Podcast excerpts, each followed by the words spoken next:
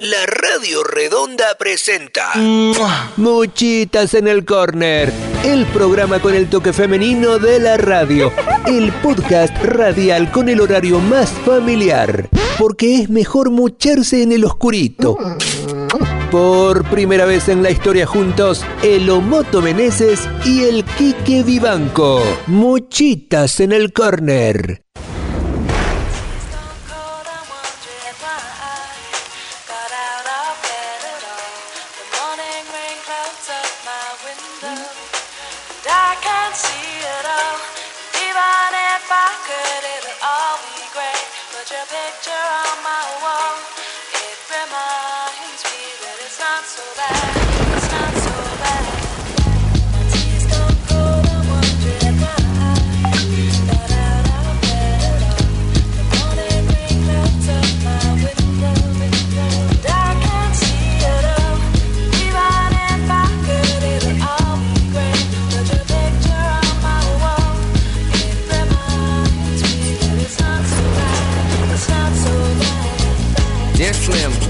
Bien, bien, gracias por poner Stan de Eminem y no lo otro. Y no el bebito. Fiu Fiu. Sí, por Dios santo ya. Hola Giro. Hola Kiki. Hola Kiki, Hola Luchi. My girlfriend's pregnant. Hola, Luchi.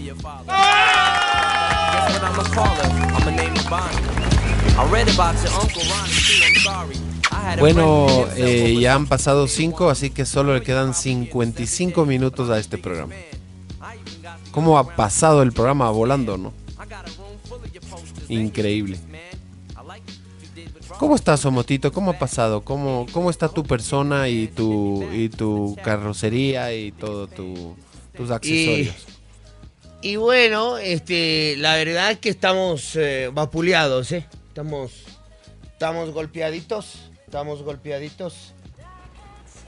Entonces, este, patea, ¿eh? Hoy es último día, hoy es último día de, de temporada en, en- en el teatro. Me duele todo, estoy estropeado, ¿eh? Estoy, estoy, estoy estropeado. Y pues, eh, eh, ¿Sabes qué? Déjame decirte, ha sido, ha sido un- una temporada interesante, interesante, se ha hecho, se ha hecho lo que buenamente se ha podido, ha sido una, entrevístame ya. ¿Qué tal eh, te fue en tu temporadita un poco larga y exagerada eh, de 18 mil fechas en el teatro? Perdón, me repiten la, pre- la, la pregunta. No, decía que ¿qué tal te fue en tu temporadaza de 18 mil días en el teatro generada por ti mismo para maltratarte a ti mismo por unos pesos? Bueno, la verdad, este, déjame decirte que ha sido, ha sido una temporada complicada, ¿no? Este, ha sido una, una temporada en la que nosotros tomamos eh, muchos riesgos. La verdad es que era una propuesta que, que no, no se había realizado acá. Recuerdo claramente cuando, cuando la gente del teatro se comunicó con mis empresarios, le dijeron, bueno, necesitamos hacer necesitamos hacer una algo distinto, ya no podés hacer el mismo show de siempre, ¿no? Entonces, este bueno, yo decía, bueno, ¿y, y ahora qué hago? Este algo nuevo, te- tengo que escribir algo nuevo, tengo que bueno, sentarme a, pensar un show distinto. Y, salió esto, salió esto del dislike, en el que dije, "Bo, va a ser un trabajo de producción difícil, pero te soy honesto, chiqui, Siempre he tenido entre ceja y ceja hacer un proyecto como este para la televisión, pero vos sabés, uno, uno en tele no grafica, ¿no? Uno, uno no es bonito, uno no, uno no mide un metro ochenta. No, pero No, más que no. eso creo que se trata de, de lenguaje, de, de las posturas. La televisión no nos quiere porque la televisión quiere otra cosa. Sí, sí, sí.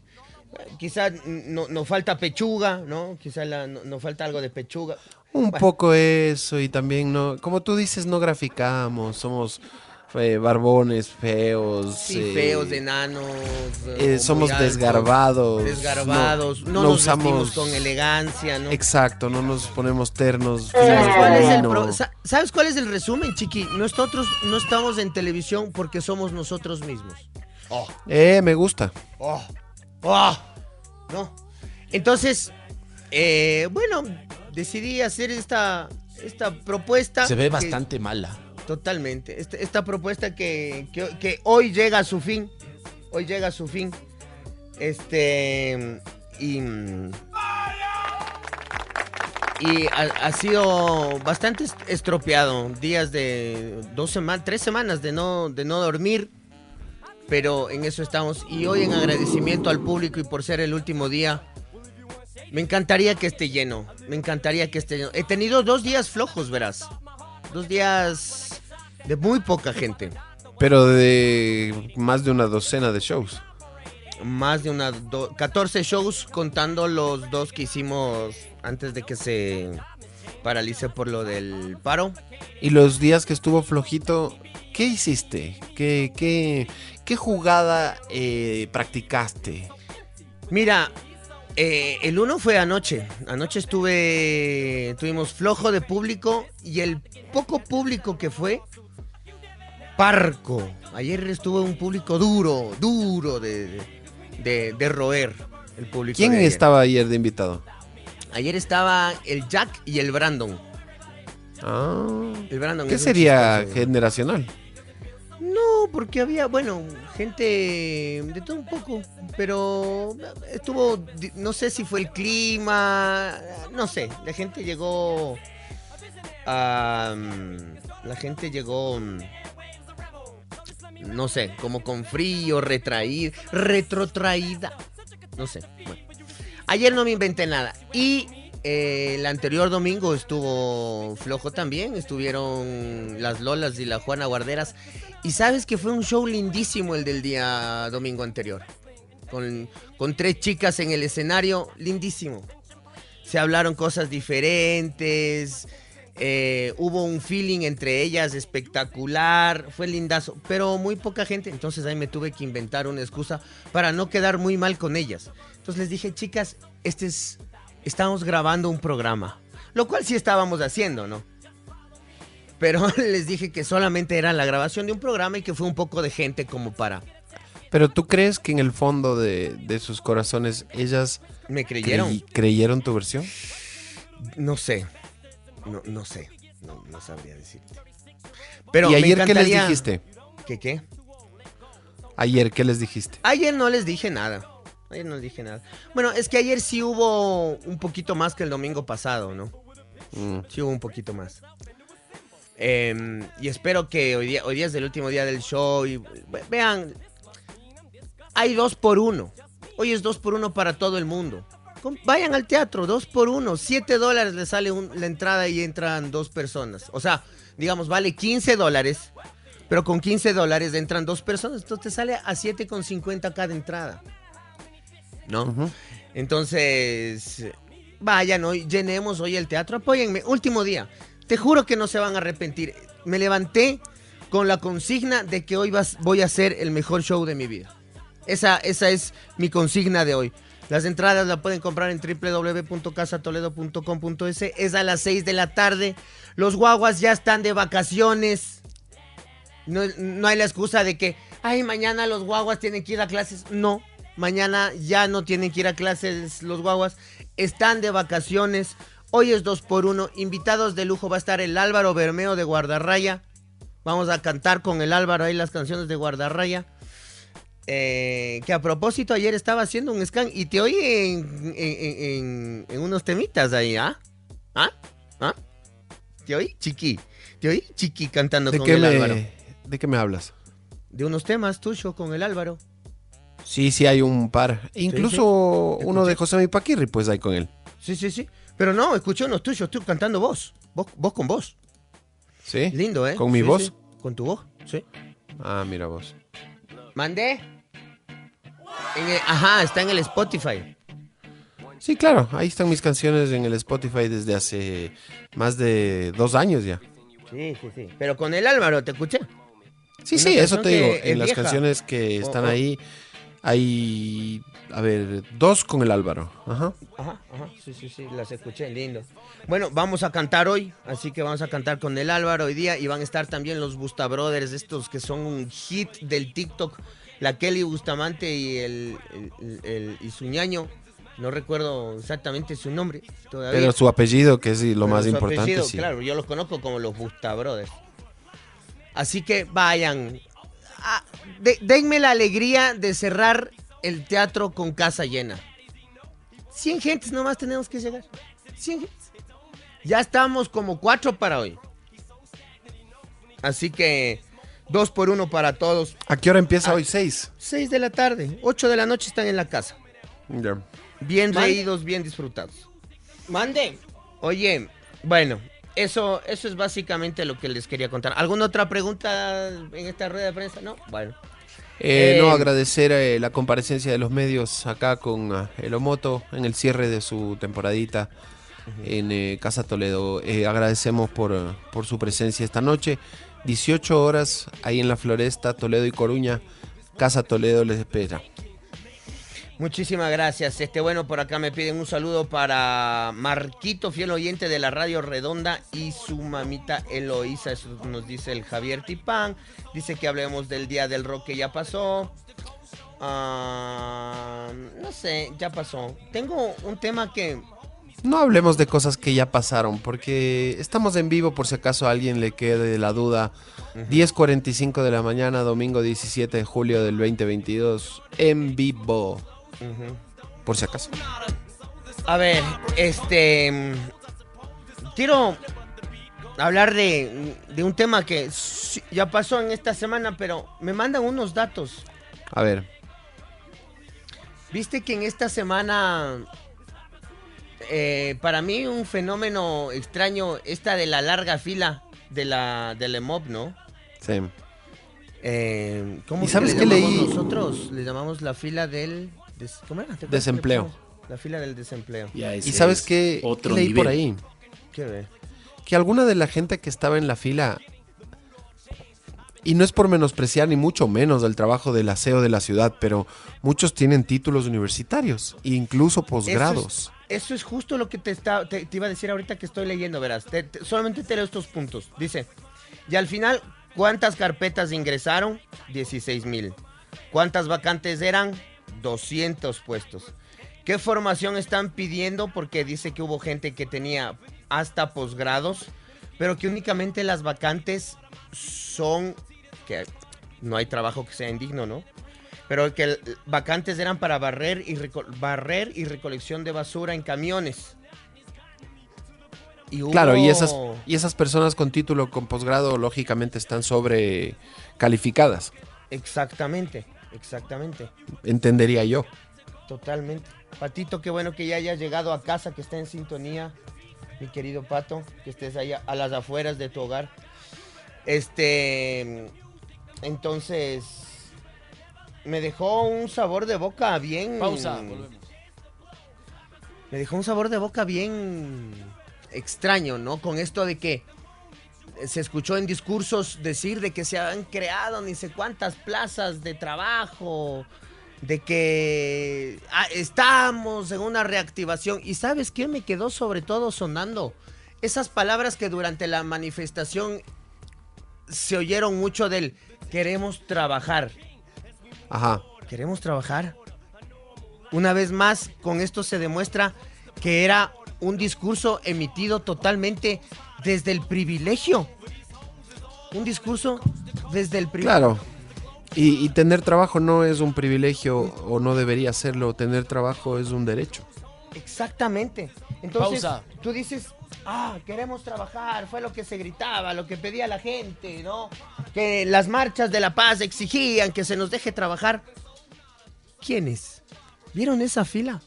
Seguramente esa fila que ustedes vieron ahí, quizás mucho de esa gente estuvo en la protesta exigiendo exactamente lo mismo que ustedes estaban exigiendo, que se les permita tener el derecho a trabajar. Pausa, volvemos.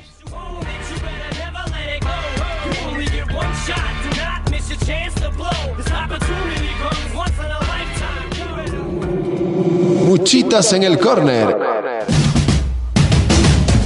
Estuvimos en todas las eliminatorias. Sabemos por dónde ir. Por eso, ya estamos en Qatar. La Radio Redonda transmitirá todos los partidos del Mundial 2022 y acompañará a la selección ecuatoriana cancha por cancha. Porque ustedes, la Tri y nosotros llegamos juntos a Qatar. La pasión del fútbol en su máxima expresión. La Radio Redonda.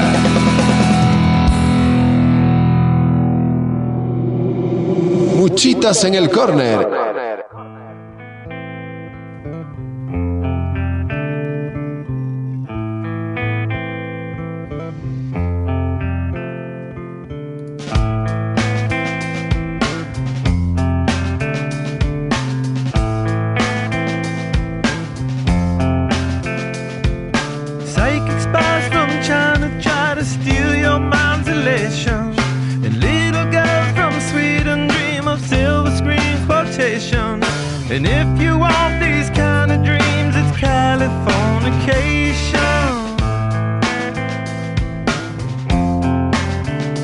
38 minutos más de programa.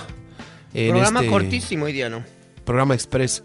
Hay que hablar rápido, bueno, Moto. así Eh, retomemos el tema del, del empleo. ¿Sabes que Tú decías que no, que se ofrece crear 250 mil, un millón, un millón, 250 Eso mil. nos dijeron, eso nos dijeron.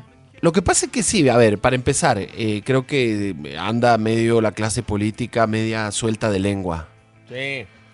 para empezar. Y segundo, creo que por más intenciones que tengas de que esos empleos se recuperen o, o se produzcan, eh, la verdad es que tienes que remontar desde bien abajo, porque mm, especialmente en la pandemia, bueno, aquí se, se perdieron demasiados empleos. Y es una claro, carrera que viene desde atrás, ¿no?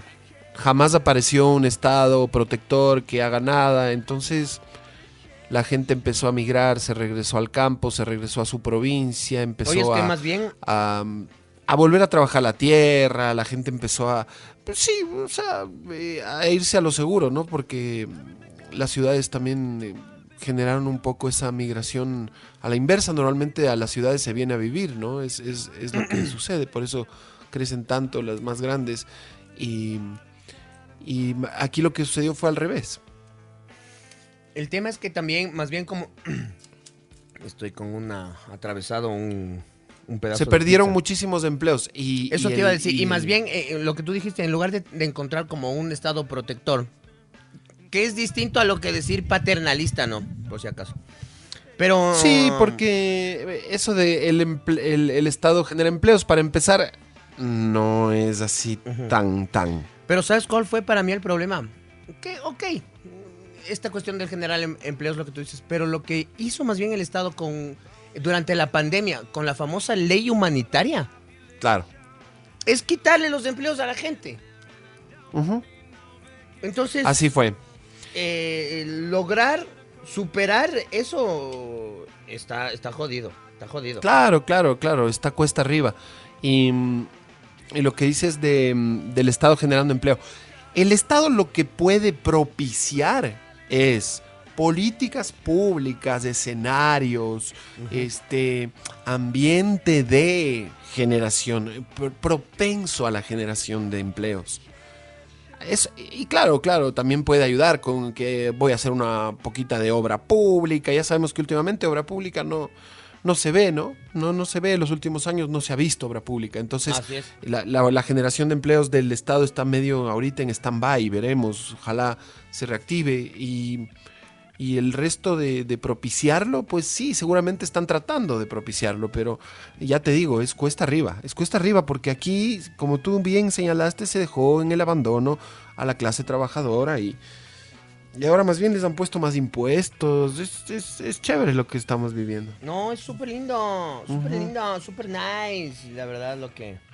Y una prueba, pero irrefutable, de que el empleo atraviesa un momento más que crítico, eh, muy precario, es, es que eh, aparezcan personas sobrecalificadas para empleos como los de aseo, que en realidad no, no deben ser los mejores sueldos, no deben ser los, los- los mejores empleos del mundo, pero eh, como tú decías, claro, ningún empleo carece de dignidad. El asunto es que tanta gente busque tan pocos puestos. Exacto. O sea, O la sea, si me dices, si me dices, no, es que eran 200 puestos y aplicaron de 250 personas. Bueno, bueno, tiene, tiene por lo menos un margencito, algo pequeño, un 20%. Pero, pero no, pues así.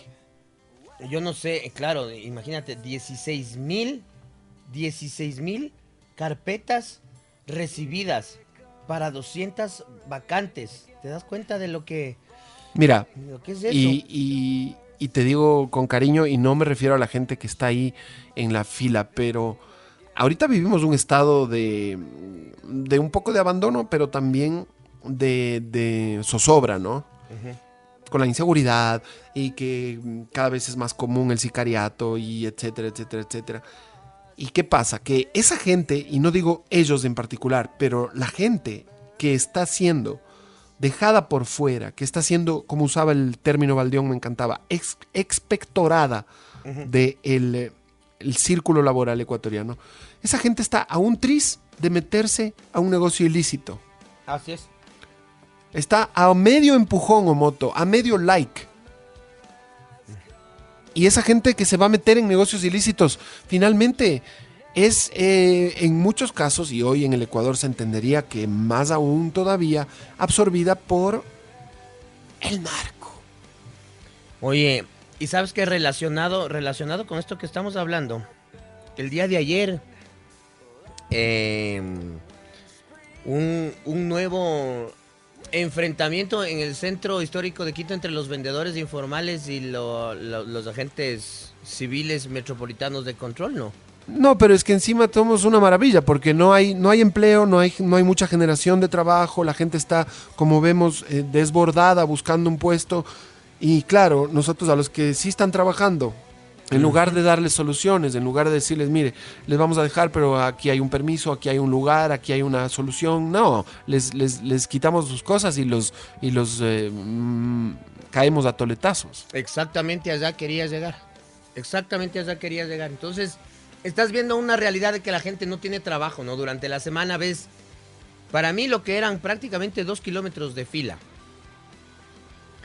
Y el fin de semana, eh, a la gente que, ok, sí, es un trabajo informal, pero en lugar de, de- de brindar las oportunidades, le arrebatas de las cosas, se termina armando ahí un conato, gente herida, gente herida.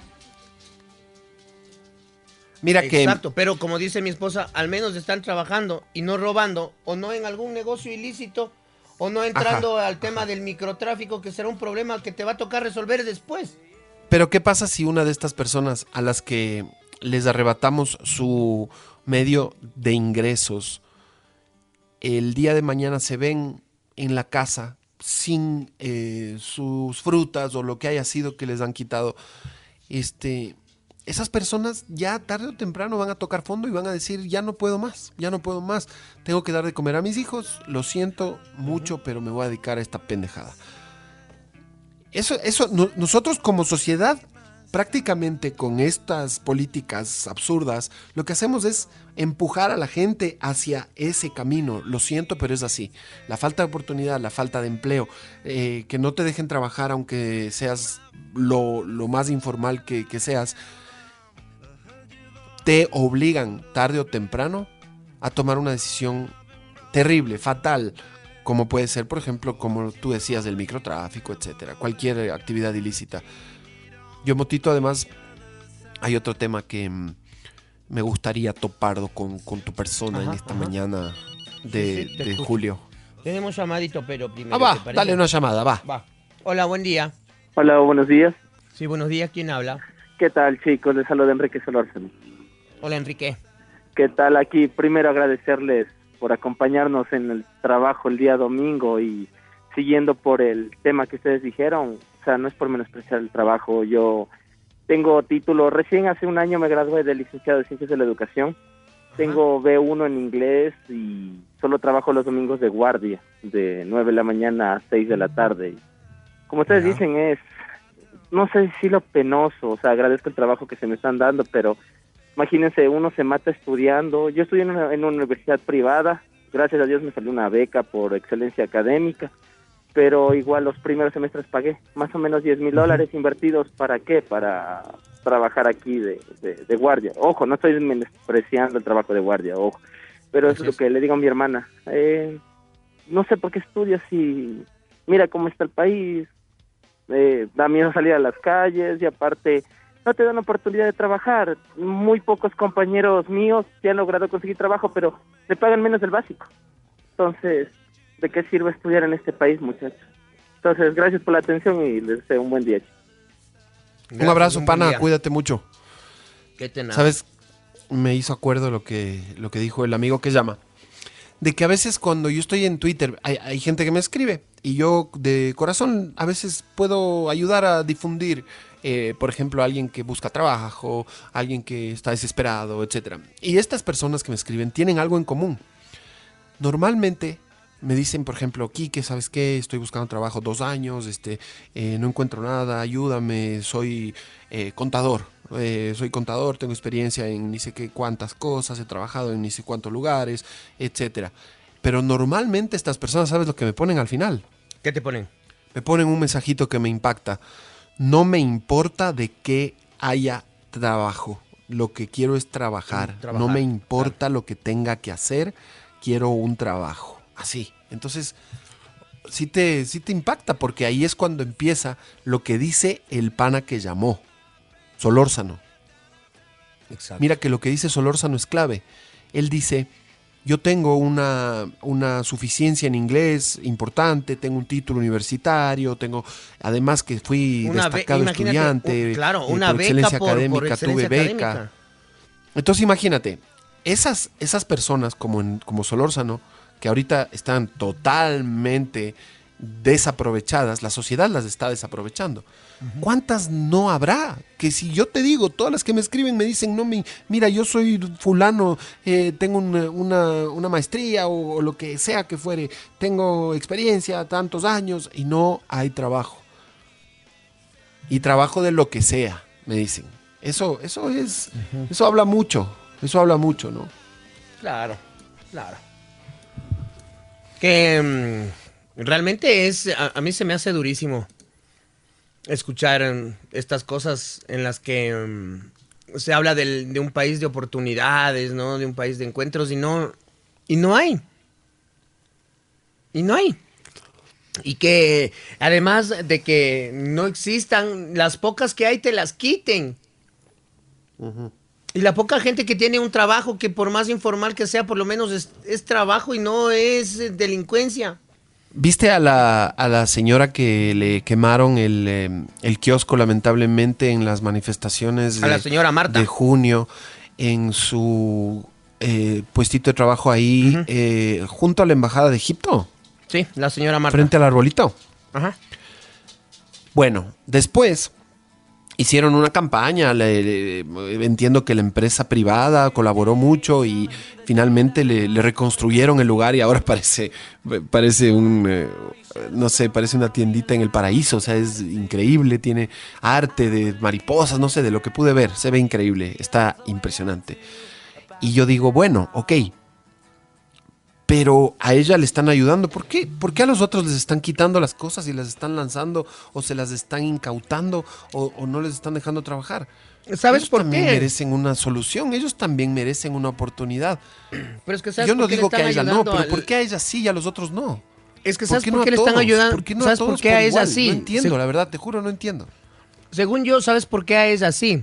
Porque esa va a ser su bandera. Eso es para ellos regodearse en vean lo que hicieron los manifestantes a esta mujer y vean cómo nosotros le ayudamos. A ella no le están a ella le están ayudando por interés. A ella le están ayudando para subir su popularidad.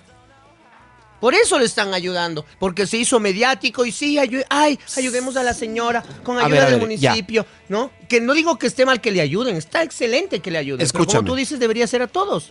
A ver, escúchame, pero no entiendo. ¿En qué piensan? Porque, a ver, esta señora sí es un caso mediático y te va a generar publicidad. Perfecto. Todos se fueron a tomar la fotito, hasta los que no son se toman la fotito ahora, eh, haciéndole el gasto a la, a la- a la señora eh, que tiene ahí el puestito eh, cerca de la. Cerca de la asamblea, ¿no? Es abajito de la Asamblea Ajá, Nacional. abajito. Incluso asambleístas que nada que ver, pero bueno, está bien. Todos nos tomamos la fotito con la señora. Yo también voy a tomar ya.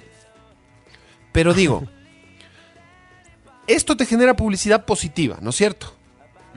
En teoría. Pero eh, incautaciones de productos a vendedores ambulantes, informales, humillación, incluso violencia contra ellos, por lógica, me estoy inventando esta teoría, te genera publicidad negativa. ¿No es cierto? Porque esas imágenes de las, de las incautaciones, que más que incautaciones, discúlpame, pero o sea, a- así a primera vista no voy a entrar en lo legal y seguramente voy a mandarme una, una ignorantada de mi parte, pero es casi un robo lo que le están haciendo, porque le están robando su, su forma de subsistir. Prácticamente, claro. Esos robos que se ven en televisión, eso es publicidad negativa. Entonces, ¿por qué no multiplicar la positiva? Es lo que no entiendo bien. Esa lógica no rara un- es la que no- no, me, no me cabe. Porque tú dices, es porque la señora era mediática, es porque el caso se conoció en todo el país, en el mundo entero, por las violentas manifestaciones de junio. Ok, es un caso mediático que te da publicidad po- positiva. Pero lo otro te da negativa y, al- y al- y lo otro no te importa y lo sigues haciendo. Explica. Chuta, si yo tuviera la explicación te la daría, pero la verdad es que a mí sí me parece que no tienen un dedo de frente. Sí, estoy de acuerdo. Mi teoría también iba por ahí. Son estúpidos y no hay nada que hacer. Exacto. O sea, no, no- no tienen un dedo de... Están eh, totalmente... eh, O sea, lo- lo- toda la publicidad que se mandaron con lo de Doña Marta y de tales, que, oh, perfecto. Van, ya hacen esto y perdón por lo que voy a decir, pero la cagan. Y mira, es una gran oportunidad para cualquier autoridad que tenga, eh, obviamente, cierta jurisdicción, cierta competencia, aprovecharse del caso, y, y lo digo en el buen sentido y en el mal sentido, en todos los sentidos, aprovecharse del caso de los vendedores ambulantes informales, que es gente que está tratando de salir adelante, que es gente que está tratando de sobrevivir en medio de esta situación tan crítica que vivimos. Y loco, arrímate el hombro a ellos en vez de incautar, en vez de violentar. Dales una oportunidad, porque nadie dice déjales trabajar informal o ilegalmente. No, lo que decimos es legalízalos, formalízalos. Esta es la oportunidad, tienes ahí servido. Ni siquiera vas a quedar como... eh, eh, no vas a quedar como el político que no hizo nada, como el político que fue violento, en este caso como están quedando, pero vas a quedar todo lo contrario, vas a quedar como el que solucionó un problema, el que, el que, el que simplemente ayudó a esa gente para que ya no sean informales. ¿Por qué tienen que ser informales? Para empezar, pero bueno, ok, vivimos bajo un marco legal, etc, etc, bla, bla, bla. Pero, loco, tú tienes en tus manos el poder de que ellos dejen de ser eso que nosotros decimos que son, informales. Así es, totalmente, totalmente. Y creo que se- esa es una de las grandes eh, eh, cuentas pendientes que tienen nuestros eh, políticos.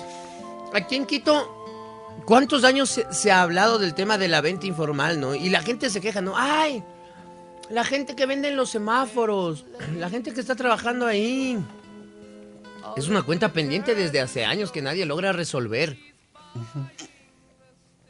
Entonces, y con lo que estás haciendo, perdóname, no te estás favoreciendo en lo absoluto. ¿Por qué? Para mí estás jugando con el tema de la dignidad de la gente, pues. O sea, arrebatándole las cosas, estás jugando con la dignidad de la gente que está queriendo trabajar y salir adelante y alimentar a sus familias. Y vas y les, les arrebatas las cosas de la manera más indigna.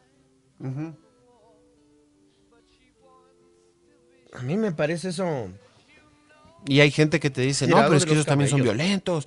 Y, todo, perfecto. Entonces combatamos la violencia con violencia a ver a dónde nos va a llevar. Pues a la, a la incivilidad absoluta ya en progreso. ¿no? Exacto, totalmente de acuerdo. No, porque sí te dicen, no, es viol-". Pero claro, si yo estoy vendiendo mis cositas y llega un man A quitármelas. a quitármelas y yo soy violento, voy a reaccionar, pero es que es lógico. Y además que muchas veces, por ejemplo, un canastito ya que lleves, qué sé yo, frutillas, aguacates, no sé, me invento cualquier cosa, lo que tengas para vender. Y te quitan eso. Te, te están, es como, que, eh, pero loco, te están quitando tu, no es tu herramienta de trabajo, te están quitando tus ingresos, te están quitando la posibilidad de que Tu esa plata. noche tus hijos coman, te están quitando la posibilidad de que eh, no pases pobrezas eh, esa semana, no sé, es, es, es que te están quitando la billetera, te están sacando, es como que te quiten la cuenta de banco y te la, te la, te la saquen y, y la desaparezcan. Te están quitando tu plato de comida. Le están quitando el plato de comida a tus hijos. ¿Cómo vas a reaccionar? Oye, y retomando el tema de la larga fila del desempleo. Aquí me llegó un mensaje de Isabel que dice, mi hermana se graduó licenciada en ciencias de educación, encontró un trabajo de profesor en una escuela privada. Le pagan 250 dólares. Y de verdad una se esfuerza por darle educación a nuestros hijos y con esto no sé si vale la pena el esfuerzo. ¿Qué, es lo que decía Solórzano? Me gustó mucho la llamada de Solórzano. Solórzano decía, a ver, yo fui destacado estudiante, becado, hice eh, mi título de grado y además tengo eh, una suficiencia en, en un idioma extranjero, etcétera. Oye, y, y- y- y no puede eh, sino trabajar en seguridad. Porque no digo nada en contra de la seguridad, la seguridad es importante, pero eh, hay cursos para ser guardia de seguridad que son bastante cortos. Esta gente se demora en estudiar y no sirve de nada. Eso que va a lograr, como dice Isabel, un poco este, desmotivar al que sí quiere estudiar. Exacto. O sea, va a haber gente que dice, ¿para qué voy a estudiar? ¿Para qué me voy a sacar la madre estudiando si trabajo no voy a conseguir? Al menos eh, lo más posible es que no consiga trabajo eh, en, en- en algo que tenga que ver con lo que yo estudié. Ajá. El caso de mi cuñado. Mi cuñado es graduado de arquitecto. Tres años sin trabajo. Ahora acabo de conseguir un trabajo en una empresa enorme. Le pagan el mínimo. Y, y- y- él feliz. Cacha que cuando él fue a la entrevista de trabajo, yo le pregunté, le dije, oye, ¿y ya sabes cuándo, cuánto te van a pagar? Y me dijo, no, ni me importa saber. ¿Cómo es eso? No entiendo bien. O sea, yo le dije, ¿ya sabes, ya pediste sueldo? ¿Ya, ya, ya negociaste el sueldo? Y me dijo, ay, no, no, no, ni, ni me importa. Lo, lo que quiero es tener el trabajo. Tener un ingreso. Pero ¿qué pasa? Que está, está el empleo incluso precarizado, porque por, por muchos factores, ley humanitaria, y la ley humanitaria, ojo, que no solo afectó al, al trabajador, sino que en muchos casos yo conozco, yo conozco de muchos casos, que afectó más a la empresa, o primero a la empresa y después al trabajador. Empresas que tuvieron que cerrar la Lanfor y lógicamente despedir a la gente. Pero ¿qué pasaba si el Estado protegía a las empresas? Digamos, yo en realidad estaría más a favor dentro de mi ideología que se proteja al trabajador antes que a la empresa, pero se protegió a nadie. Y con esa política de protección a nadie, las empresas tuvieron que cerrar y por lo tanto votar a los trabajadores. Algunas empresas después volvieron a abrir con otro nombre y claro, eh, liquidaron a la gente con 200 dólares por 20 años. Esos ejemplos hay cualquier cantidad. Le- eh, es que fue increíble porque yo no sé cómo hicieron, yo ni he leído la ley ni me interesa, pero de lo poco que he leído, entiendo que hasta más bien les dieron facilidad para despedir gente. Claro, claro. En lugar de rescatar trabajo o de, o de eh, ayudar a que las empresas sigan a flote, les dieron una herramienta para que despidan gente con mayor facilidad. Así es. Y claro, algunas empresas no podían operar porque en la pandemia Eh, Estuvimos encerrados, estuvimos eh, confinados, etcétera. No había pues la interacción social que por ahora ya, ya hemos recuperado al momento. Pero de todas maneras, de todas maneras, hu- hubo, empresas que abrieron a los tres meses, seamos sinceros. A Claro, los cuatro, claro. seis meses. Oye, y Ese otra cosa tiempo que se me- debió proteger el empleo, se debió proteger la dignidad de la gente. Pero no, no se protegió a No se protegió nada, fue todo lo contrario, todo lo contrario. Y es verdad lo que me dicen por acá también, ahora la gente, el dinero que tú podrías invertirlo para estudiar en el país y para después ejercer en el país, ahora la gente utiliza esa plata para migrar. ¿Para qué me voy a gastar 10 mil, 20 mil? ¿Cuánto te, cuánto te puede costar ahora una carrera? ¿50 mil dólares? En una privada depende. Ponle cuánto, unos 15 mil, ponle, ¿ya? déjame ¿Será? ver. A ver, te voy a hacer una promedio ya. Hagamos un promedio. A ver, eh, 4, 10. No, siquiera 10. Ya. Ponle 10. Pero bien bajo, verás. Bajo, ya. Bajo Ponle 10. Hay gente que te puede decir, yo gastarme 10 mil dólares para no tener en qué trabajar. Preste esos 10 mil dólares, me voy a Europa, me voy a los Estados Unidos y empiezo a trabajar allá y ya tengo trabajo. ¿Para qué me Vamos, quedo en vamos. el país? Y eso está pasando un poco, ¿no? Y eso está pasando, la gente se está yendo. No Por eso yo digo- ese país de las oportunidades. Por eso cuando la gente me dice, ah, pero es que ustedes no, solo son el descuartizador, destruyen y no construyen y no pro- proponen nada. A ver, yo, yo si es que quieren que proponga algo, puedo proponer una cosa sencilla y que suena demasiado simple, pero que a lo mejor no tiene ni pies ni cabeza, y es reviertan lo que pasó en la pandemia. En, en asamblea, en ejecutivo, en ministerios, reviértanlo. Lo que pasó en la pandemia en este país es vergonzoso a todo nivel. Nivel económico de la gente, el bolsillo de la gente, el trabajo de la gente, eh, los derechos de la gente, la Vamos a la salud y la educación de la gente. Todo eso hay que revertirlo. Y es cuestión de voluntad política, porque siempre nos hablan de que cualquier cosa es posible si hay voluntad política. Entonces, yo diría, la solución es la voluntad política para revertir lo que pasó en la pandemia. Eso sería un buen comienzo. Así es. Nada más un saludo al Cecitar Salas que está escuchándonos desde su confinamiento y desde su aislamiento voluntario. Pasó dos años y cuatro meses invicto, pero ya cayó con el COVID. Así que Cecitar, un abrazo grande para ti, mi pana.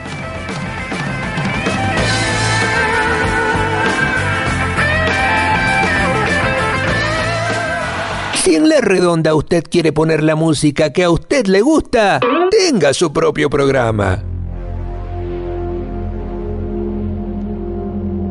Muchitas en el córner.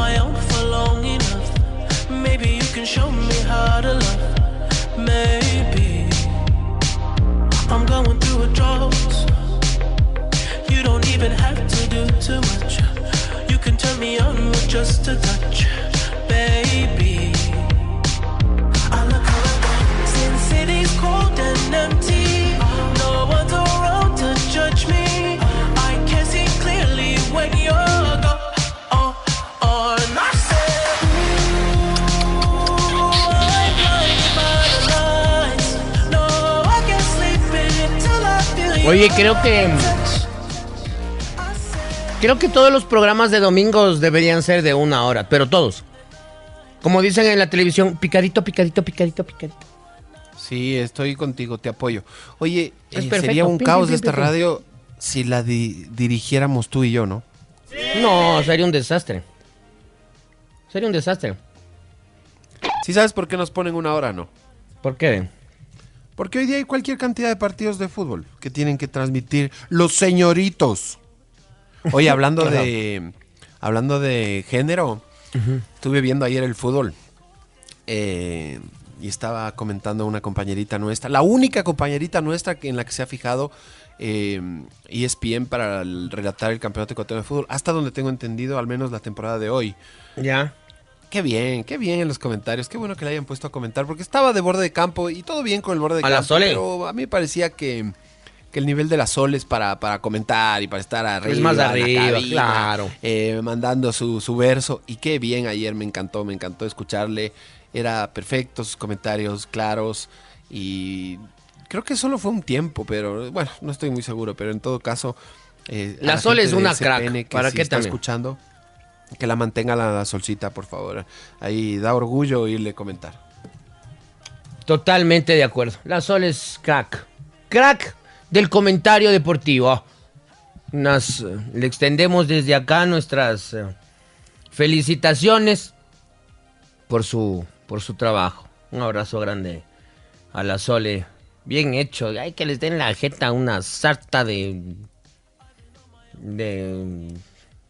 ¿Qué- ¿Qué decirlo? Y lo que pasa es que la Sole para algunos es como un poquito, eh, voy a ponerlo de la manera más light posible, ella es como un poquito eh, sobradona, ¿no? Pero yo, yo con, con quien, eh, bueno, ella también ha sido así un poquito, pero yo sí le entiendo, yo sí le entiendo porque ella está metida en un mundo de hombres, el fútbol es de Claro. hombres. Y los hombres hablamos de fútbol y los hombres juegan al fútbol y los hombres son los dirigentes y lo- las mujeres es como que tienen una, par- una porción muy marginal de, de este oficio slash eh, eh, deporte.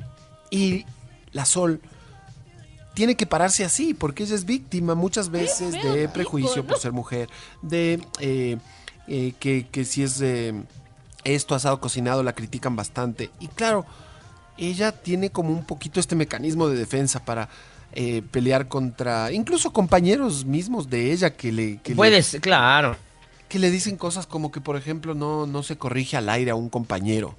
O sea, imagínate. ¿Eso le dijeron? Sé las prácticas porque he trabajado con hombres en esto del fútbol toda la vida casi y, y sé cómo son, sé cómo son.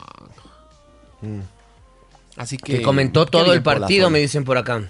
¿Cómo? Comentó todo el partido, me está diciendo Gabriel por acá. Ay, ay, ay, dale. Es que capaz en el segundo tiempo ya me despisté un poco. Que lo mejor fue que. Eso te digo, los comentarios. No, impecable. Qué bien, qué bien. Yo me alegro. Yo me alegro un montón que estas cosas estén pasando. Ya era hora. Ya era hora. Ya era hora de que esto. De que esto pase. Oye, me están chismeando por acá. Ahora que estábamos hablando del desempleo y todo esto. No sé si sea verdad, pero. mm, Me están contando que Felipe Caicedo tiene propuestas de Brasil. De Inter de Porto Alegre. Yo no sé si sea verdad. Pero. Pero eso me están. Me están sapeando. Qué bueno que tenga trabajito. Con que haya trabajito, más sea que no paguen, dice. Está- Un saludo para el Giovanni Tambo que nos esté escuchando. Mi querido Jova, un abrazo gigantesco para ti. Gran chef el Giovanni, ¿eh? Unos pasteles que hace Giovanni. Dice saludos para Ambitos 2. Seguro el show del jueves es el mejor de la temporada, dice. No, han habido grandes shows. Grandes show. Sí, sí, sí. A ver, deja ver. Dice aquí un amigo Jimmy, dice, ya los agentes metropolitanos, los azules, los que están a cargo del espacio público y los más, más mal vistos son los que ayudan en las retenciones. Y si yo antes de ingresar a la institución uniformada también pensaba lo peor de ellos. Pero sabes, sí tienen toda la razón, el trabajo dignifica el problema cuando ya quieren el caos, porque no se informa todo lo que pasó antes de las peleas. Meses anteriores ya les informaron que se va a hacer los operativos porque son planificados, no son a la buena de Dios. Y son por pedido de los dueños de los locales y de los centros comerciales. Me imagino, y todo eso, y mira, y la gente que propone y que, pro, y que promueve que hay estos controles, que son obviamente los comerciantes que sí tienen la suerte de tener su local o que sí están legales o lo que sea, tienen todo el derecho, está bien. Yo no estoy en contra, mi querido Jimmy, te mando un abrazo. Yo lo que, que él es eh, agente. Yo lo que estoy en contra es de que no se les dé una oportunidad, porque finalmente qué se les anuncia que se les va a incautar? Y se les incauta. Esa es la, la gran política pública Es que comunicacional. Es- ese es diálogo. el problema, tal cual. O sea, está, pero yo estoy de acuerdo. Y estoy de acuerdo en que deben ser formalizados y estoy de acuerdo en todo el tema. Pero tú dices, o sea, dices, no se informa todo y ya se les informó a ellos que se iban a hacer estos operativos. Pero con informarle que vas a hacer el operativo no estás solucionando nada. Más bien lo que estás haciendo es, es pon- poniéndolos a ellos como en... a la defensiva, pues. Porque ellos están listos de que cualquier rato eso vaya a pasar, pero no estás solucionando el verdadero problema. ¿Tú crees? Es como que les estás, para mí, avisarles de eso, eso es como una amenaza. Es como una amenaza, es decir, verán que voy a hacer el operativo en, en cualquier momento y voy a venir y les voy a quitar todo. Le estás como amenazando, no estás solucionando el problema. Para mí, la cuestión pasa por ahí, loco. Pasa por ahí. Pero Eh, bueno. ya nos vamos, Motito, nos vamos rápido hoy, ¿eh? Sí, eso dije, es perfecta una hora de programa. Un saludito para Luis Fernando que está en sintonía. Un abrazo para ti, mi brother. Eh, gracias a todos. Eh, eh, un abrazo para el Jimmy también que, que está en sintonía. Dice, eh, bien lo que dice Lomoto, pero eso no entienden los jefes. Y así como ustedes cumplimos y cuidamos del trabajo, si no, chao nomás. Claro, lógico. Totalmente de acuerdo. Totalmente de no, acuerdo no, es que- contigo. Es que Jimmy está, Jimmy está un poco como mal interpretando lo que nosotros decimos, porque finalmente, como él señala, los que llevan a cabo estas incautaciones, estos para mí atropellos al ser humano y su derecho a trabajar, que ese sería como el, el- el principal titular de, de la, o sea, el, el- lo- el primitivo, ¿no? Ellos tienen derecho a trabajar, ese es el, el derecho que hay que defender aquí. Después, si es que hay que eh, usar la violencia, todo eso, lógicamente no es decisión de la gente. Eso, eso es obvio. No satanicemos el trabajo de los agentes. Estoy de acuerdo, porque ellos no son los que. Exacto. Ellos no deciden, ellos no, los agentes no son los que deciden hacer eso. Obvio, obvio. A ellos, como bien dice Jimmy, lastimosamente les toca cumplir órdenes porque también cuidan su trabajo. El problema no es de ellos, el problema es de, es de arriba. De quien toma la decisión y de quien no hace una planificación, ni hace un proyecto, ni un plan para cuidar eso. La gente no. A la gente le toca. Porque sabes qué es lo más chistoso, porque además el que tiene que ir a poner la cara, el que tiene que ir a enfrentarse, el que tiene que también arriesgar el físico, son los agentes. No es pues el jefe que está en el escritorio tomando las malas decisiones. Chao, Gino. Chao, Kiki. Vayan hoy al teatro 2 por 1 último show del Dislike. Eh, Álvaro Bermeo y los Busta Brothers. Ayúdenme a llenar el teatro, no me obliguen a delinquir. Chao, Chao. Kiki. Chao, Luchi. Chao, Luchi. Chao, Gino. Chao, Kiki.